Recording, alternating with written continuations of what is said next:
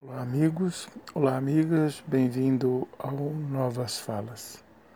Bom, vou continuar falando do Covid, que é o tema mais preocupante no momento, que segue levando a vida de brasileiros, deixando sequelas em alguns, né, e famílias enlutadas, muitas. Né, hoje o Brasil fechou o dia com quase 900 mortes são Paulo e Rio de Janeiro não, não enviaram os dados. Isso significa, obviamente, que o número oficial deveria ser bem maior. Né? Uh, sem oito estados, mais o Distrito Federal, estão com um, um número de, de mortes em ascensão. Ou seja, a coisa não cede, né? A Covid não cede no Brasil.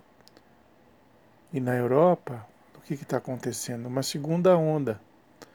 Né? Os, os países, inclusive, estão preocupados porque é, estão tendo repiques de contaminação e mortes. O que é terrível. Né? Itália, França, Espanha, Inglaterra estão tendo um repique de de mortes e eles estavam já em processo bem adiantado e seguro de, de retorno da economia, aquela coisa toda.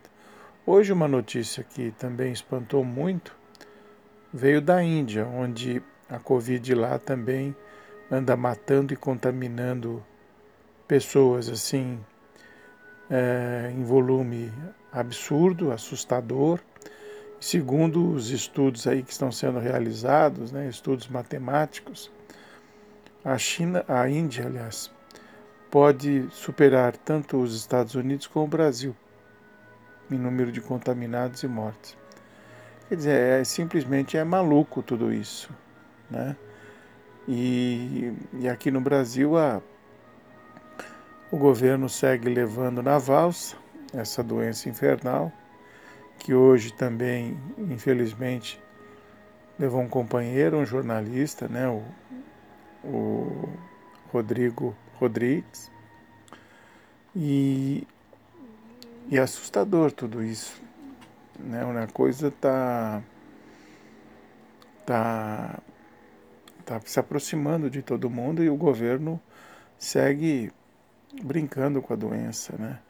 Não libera recursos, não brinca com a máscara, não faz distanciamento, né, permite a aglutinação. É, é um absurdo. Isso tem um preço, tem que ter um preço. Né, tem que ter uma punição, porque não é uma atitude inconsequente. Né? É algo gravíssimo. Sabe? Não pode ficar assim impune. Sabe, esse presidente é responsável por essas mortes e ele tem que ser de alguma forma punido. Outro dado dramático que pouco se fala, mas é muito sério, é a morte de indígenas no Amazonas, lá nos rincões do Amazonas, em meio à floresta. Eles estão morrendo sem apoio, sem recursos, sem ajuda. Né? Aliás, o governo cortou a ajuda que era direcionada a eles e disseram que se eles quiserem ajuda, eles têm que vir à cidade e encarar o SUS. Quer dizer, é brincadeira, né? um desrespeito aos naturais da terra. Né? E é isso que esse governo faz: desrespeitar o cidadão brasileiro, desrespeitar a doença, né? e deixar o barco correr. Né? Existem. É, a, o, o número de covas, de mortes, já não impressiona mais ninguém. Você olha os grandes centros comerciais de São Paulo, Rio de Janeiro, está lotado de gente. Muitos com máscara, alguns sem máscaras. Mas é que está difícil enfiar na cabeça das pessoas que máscara é um equipamento né, que protege o indivíduo e protege aquele que está ao seu redor. É um exercício de cidadania o uso da máscara, de respeito ao próximo. Né? Se o presidente não usa, é problema dele. Né? Ele não sabe nem porquê, ele não sabe colocar. mandar, deram uma máscara para ele, mas não deram o manual, então fica difícil. Né? Ele não pode ser um, um indutor de, de alguma atitude, porque ele foi dar cloroquina para a Ema, né? E a Ema quase comeu a mão dele. Então não dá para levar a sério, né? Porque só faz mal para a gente. Sabe? Só faz mal.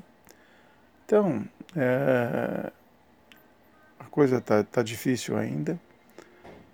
Não espere nada do Estado, das autoridades, seja municipal, estadual ou federal.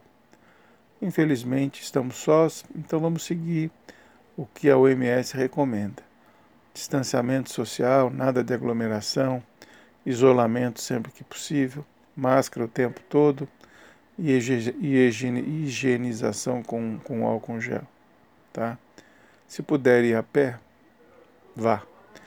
Não evite também o transporte coletivo que é lotado. Cuide-se sempre, tá? Porque nós podemos nos ajudar. O Estado não dá para contar. Pense nisso na hora de eleger o seu próximo candidato. Sabe? Veja o que ele fez. Né? Como ele apoiou